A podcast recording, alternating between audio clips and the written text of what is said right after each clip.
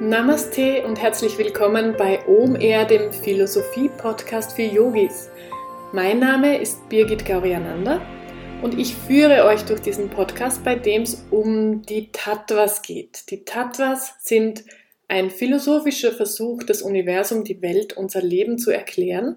Und heute habe ich ein Thema mitgebracht, nämlich Maya Mala. Mala sind die Unreinheiten, davon gibt es drei. Und eigentlich sind die drei Malers nicht im Tattva-System vorhanden, sondern sie sind drei Schleier, die aus den Tattvas heraus resultieren und die uns die Wahrheit nicht so sehen lassen, wie sie wirklich ist. Deshalb habe ich mich entschlossen, pro Maler eine Podcast-Folge zu machen, weil das Verständnis dafür für die eigene Yoga-Praxis sehr hilfreich sein kann. Und Maya Mala ist die Unreinheit dass wir glauben, wir sind nicht mit den anderen Lebewesen, mit der Welt verbunden, sondern das, was ich mache, betrifft mich, das mache ich für mich. Maya ist die größte Krankheit, würde ich sagen, die wir im Moment auf dieser Welt haben. Maya ist die Ursache dafür, dass wir beginnen, uns mit anderen zu vergleichen, dass wir das andere als wertvoller und besser erkennen. Des Glückes Tod ist immer der Vergleich, heißt es. Deswegen ist Maria Mahler auch oft dafür verantwortlich, dass wir uns allein fühlen. Wofür Maria Mahler aber auch gut sein kann, um dich in deinem Leben weiterzubringen, wie du diesen Schleier der Getrenntheit durchlässig werden lässt und damit wieder Verbindung herstellst mit allem Leben um dich herum und so auch mehr Freude und Lebendigkeit in dein Leben hineinbringst, das erfährst du in diesem Podcast. In meinem Podcast-Folgen sind sehr viele Detailinfos hineingepackt. Das heißt, es kann auch durchaus Sinn machen, eine Folge mehrmals anzuhören. Da die Tattvas ein eher komplexes System darstellen, haben wir dir auf der Webseite www.yogazeit.at das Tattva-System auf einem Blatt zusammengeschrieben. Das gibt es da kostenlos zum Download Beziehungsweise freue ich mich über Feedback und Fragen oder Wünsche, die du gerne mal behandelt haben möchtest in diesem Podcast. In diesem Sinne geht's jetzt los mit Maia Mahler und ich wünsche dir viel Freude und Inspiration beim Anhören.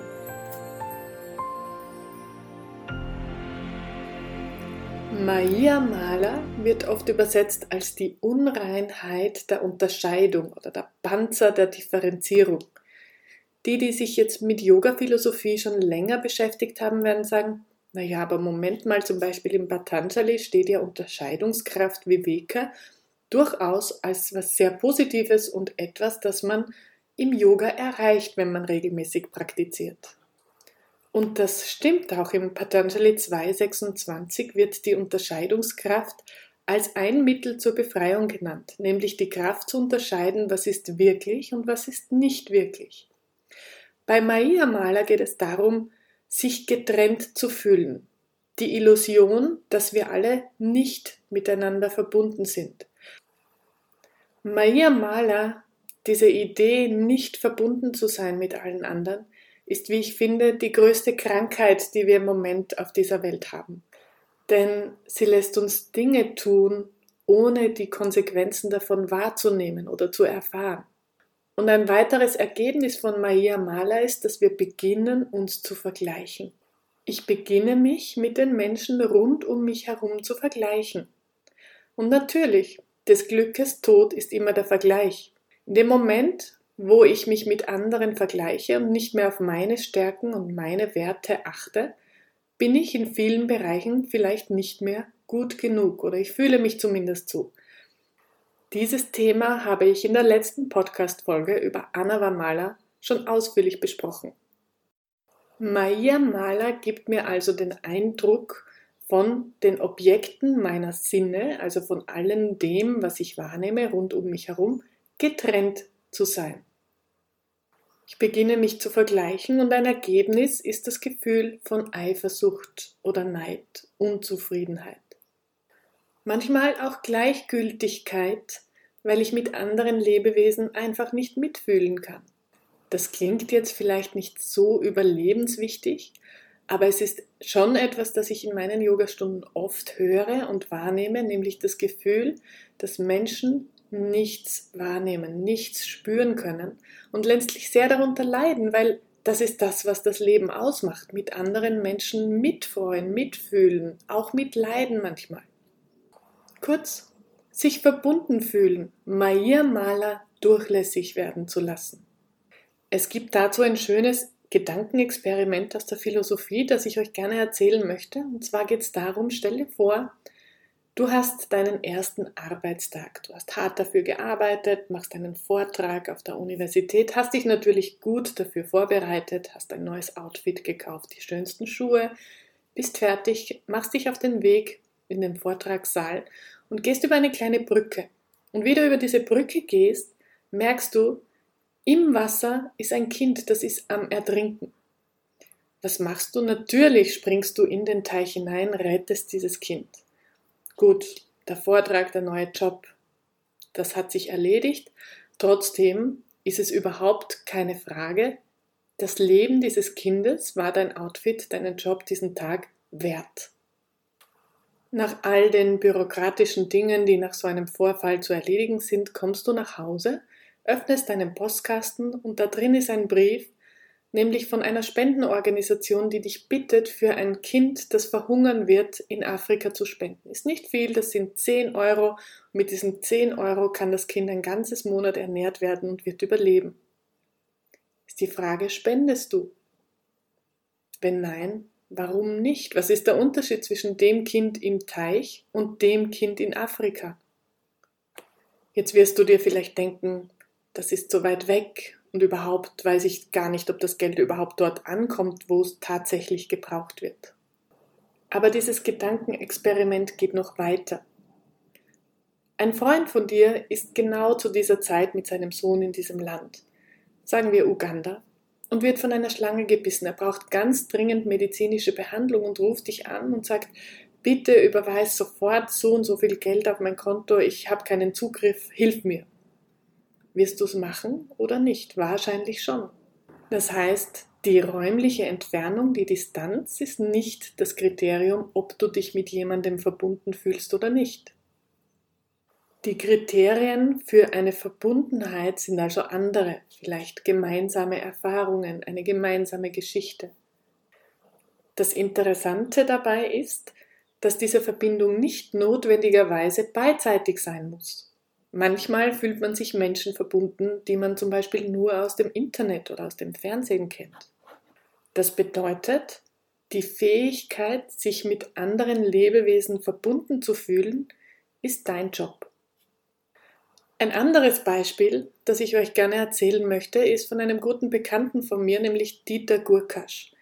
Dieter Gurkasch war lange Zeit im Gefängnis wegen wirklich unschönen Sachen bis hin zum Mord und hat im Gefängnis viele Dinge, die er gemacht hat, reflektiert und transformiert. Wen das interessiert, gibt auch ein Buch von ihm, das heißt Leben Reloaded, wie ich durch Yoga im Knast die Freiheit entdeckte.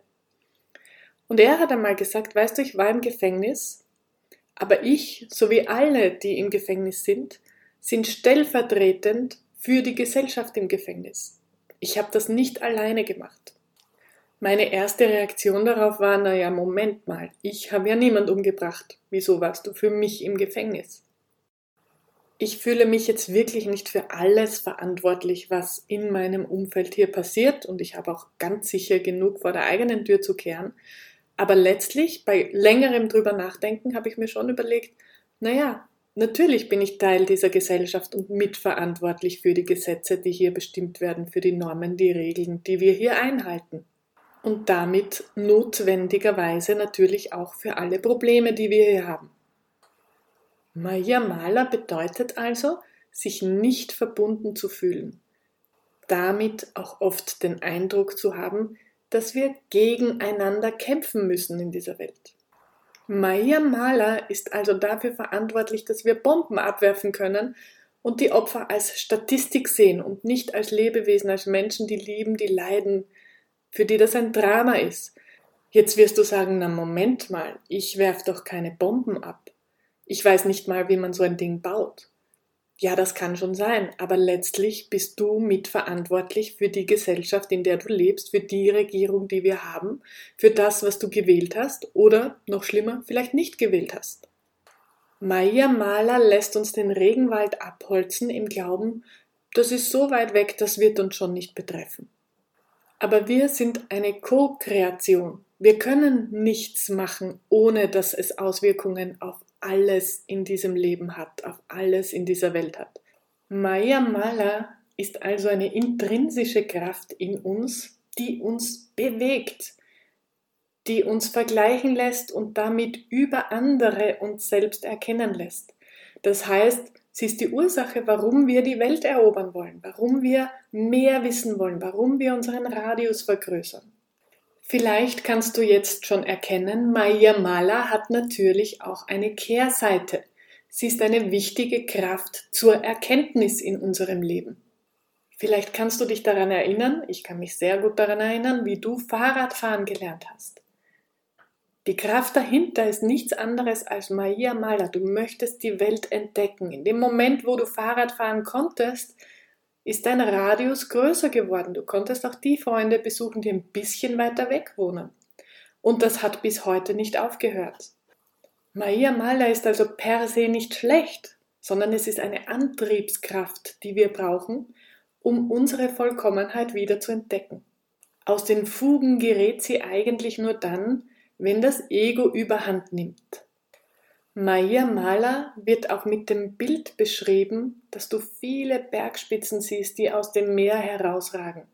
Jede Bergspitze ist ein einzelnes Individuum. Wenn du aber unter die Meeresoberfläche schaust, vielleicht tief genug, dann merkst du, dass eigentlich irgendwo alles miteinander verbunden ist.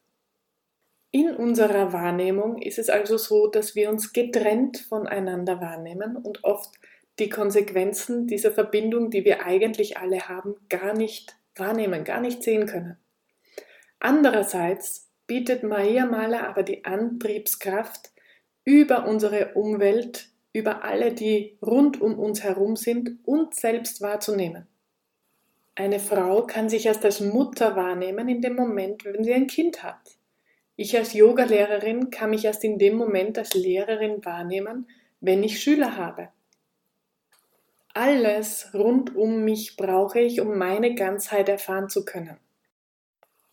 Um jetzt noch einmal auf eine höhere Ebene der Tattvas zu gehen, heißt das in Wirklichkeit ist alles, was du wahrnimmst, eine Vibration dieses Allbewusstseins. Und du bist auch nichts anderes als diese Bewusstseinsenergie. Param Shiva, wie sie im Kashmir-Shivaismus zum Beispiel genannt wird. Wie ich vorher schon erwähnt hatte, ist es tief in uns drinnen, immer mehr erfahren zu wollen. Maya Maler überwinden heißt jetzt, im großen Sinne, also vollkommen überwunden, jeder, jedes ist gleich wie du. Welche Möglichkeiten und Techniken gibt es jetzt, mehr in dieses Miteinander, in dieses Mitfühlen, in diese Ganzheit wieder hineinzukommen, diesen Schleier von Maia Maler ein wenig durchlässiger werden zu lassen. Ich habe hier sechs Punkte zusammengefasst, anhand derer man das sehr gut üben kann und du wirst merken, das Leben wird automatisch reichhaltiger, wenn du diese Punkte bewusst immer wieder in dein Leben einbaust. Erster Punkt. Wie gehe ich mit Menschen um, die meinen Interessen widersprechen? Versuch die Rollen zu tauschen und schau, was hättest du in dessen Schuhen gemacht. Wärst du in ihren oder seinen Lebensumständen? Wie hättest du gehandelt? Was wäre deine Entscheidung gewesen? Den zweiten Punkt nenne ich Erkenntnis. Die Erkenntnis, dass alles, was du machst, deine Handlungen sowohl in Taten als auch in Gedanken, in Worten haben Konsequenzen. Versuch die Ergebnisse deines Seins, die Nebenwirkungen unter Anführungszeichen, wahrzunehmen. Mach sie dir bewusst. Und dann drittens, hör auf, dich zu vergleichen. Des Glückes Tod ist immer der Vergleich. Unterschiede sind und waren noch nie das Problem. Das Problem dazu ist die Angst vor dem anderen, die Angst vor etwas, mit dem ich mich nicht verbunden fühle. Ganz im Gegenteil sogar. Unterschiede machen meine Welt sehr viel bunter und sehr viel reicher. Übe dich darin, die Schönheit in der Vielfalt zu sehen. Automatisch wirst du deine Stärken, deine Schönheit besser wahrnehmen können. Das Ergebnis dieser Praxis ist ein Paradox und ganz interessant, nämlich dass du dich als Individuum ganz und als selbst wahrnehmen kannst. Und das ist das, was uns von den Tieren auch unterscheidet, denke ich, nämlich dass wir selbst bewusst sein können. Und du siehst schon, die Auflösung der Malers ist jetzt keine One-Way-Autobahn, sondern es ist ein reziproker Weg. Das heißt, du brauchst die anderen, um dich selbst als Individuum wahrzunehmen, deine Schönheit wieder in die Welt hinauszutragen, herzuschenken, deinen Radius zu erweitern, mit dem Fahrrad ein bisschen weiterzufahren um wieder mehr Leben, mehr Bewusstsein in dein Leben einzuladen. Vielleicht warst du schon einmal beim Orakel von Delphi. Da steht nämlich drauf, erkenne dich selbst. Und darunter steht noch was Interessantes, nämlich werde der, der du bist. Das ist genau das, wozu dir Maya Mala hilft. Erkenne dich selbst über die anderen, über deine Verbindung zu allem, was rund um dich ist um das zu werden, was du schon bist. Du brauchst dich nur daran zu erinnern. Du musst nicht was Neues entwickeln oder jemand anderer werden.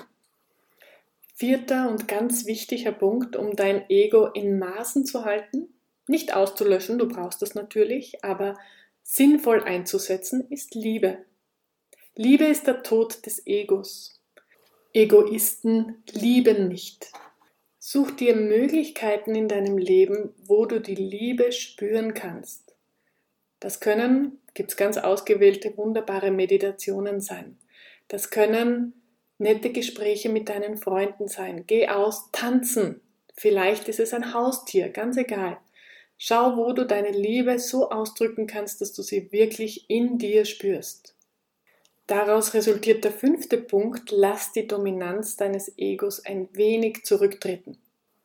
Das Ego entfernt uns von dem Wissen um die Verbundenheit. Das heißt, ich bin hier und ich möchte dahin. Ich habe das, möchte aber das andere. Das heißt, wir sind hin und her gerissen. Wir wollen beides. Double Bind heißt das in der Psychologie. Und das ist letztlich etwas, an dem wir verzweifeln. Wir entzweien uns. Der Verstand kämpft also mit dem Ego. Um das Ego unter Kontrolle zu halten, haben wir schon vorher gehört, Liebe kultivieren. Und dann kommt noch ein zweiter Punkt dazu, nämlich die Stille. Die Einsicht kommt immer in der Stille. Es heißt deshalb Einsicht, weil ich die Kraft nutzen muss, die in mich hineingeht, nicht die nach außen zu anderen geht. Sechster und letzter und vielleicht auch schwerster Punkt, ein Wunsch von mir an euch alle, haltet euer Herz offen, auch wenn es manchmal weh tut, auch wenn die Gefahr von Leid, von Gewalt immer wieder da ist. Das Herz offen zu halten heißt aufzuhören, mit dem Finger auf andere zu zeigen. Die Konzerne machen schlecht, die Politik, der Chef, die Nachbarn. Das Herz offen zu halten heißt zu schauen, was ist meine Rolle als Heilerin in dieser Welt? Was kann ich, was kannst du tun, um Maya Mala abzubauen, um die Verbindung zwischen den Wesen wiederherzustellen. Und ich rede hier nicht nur von Menschen. Und mit diesem Satz möchte ich diese Podcast-Folge auch beenden. Halten wir unser Herz offen. Und so werden wir unausweichlich unsere Welt zu einer Welt mit mehr Leben, mehr Freude machen. In diesem Sinne, ich hoffe, der Podcast hat dir ein wenig Inspiration mitgegeben wenn es dir gefallen hat, lass ein Like da, am besten gleich abonnieren und bis zum nächsten Mal. Namaste.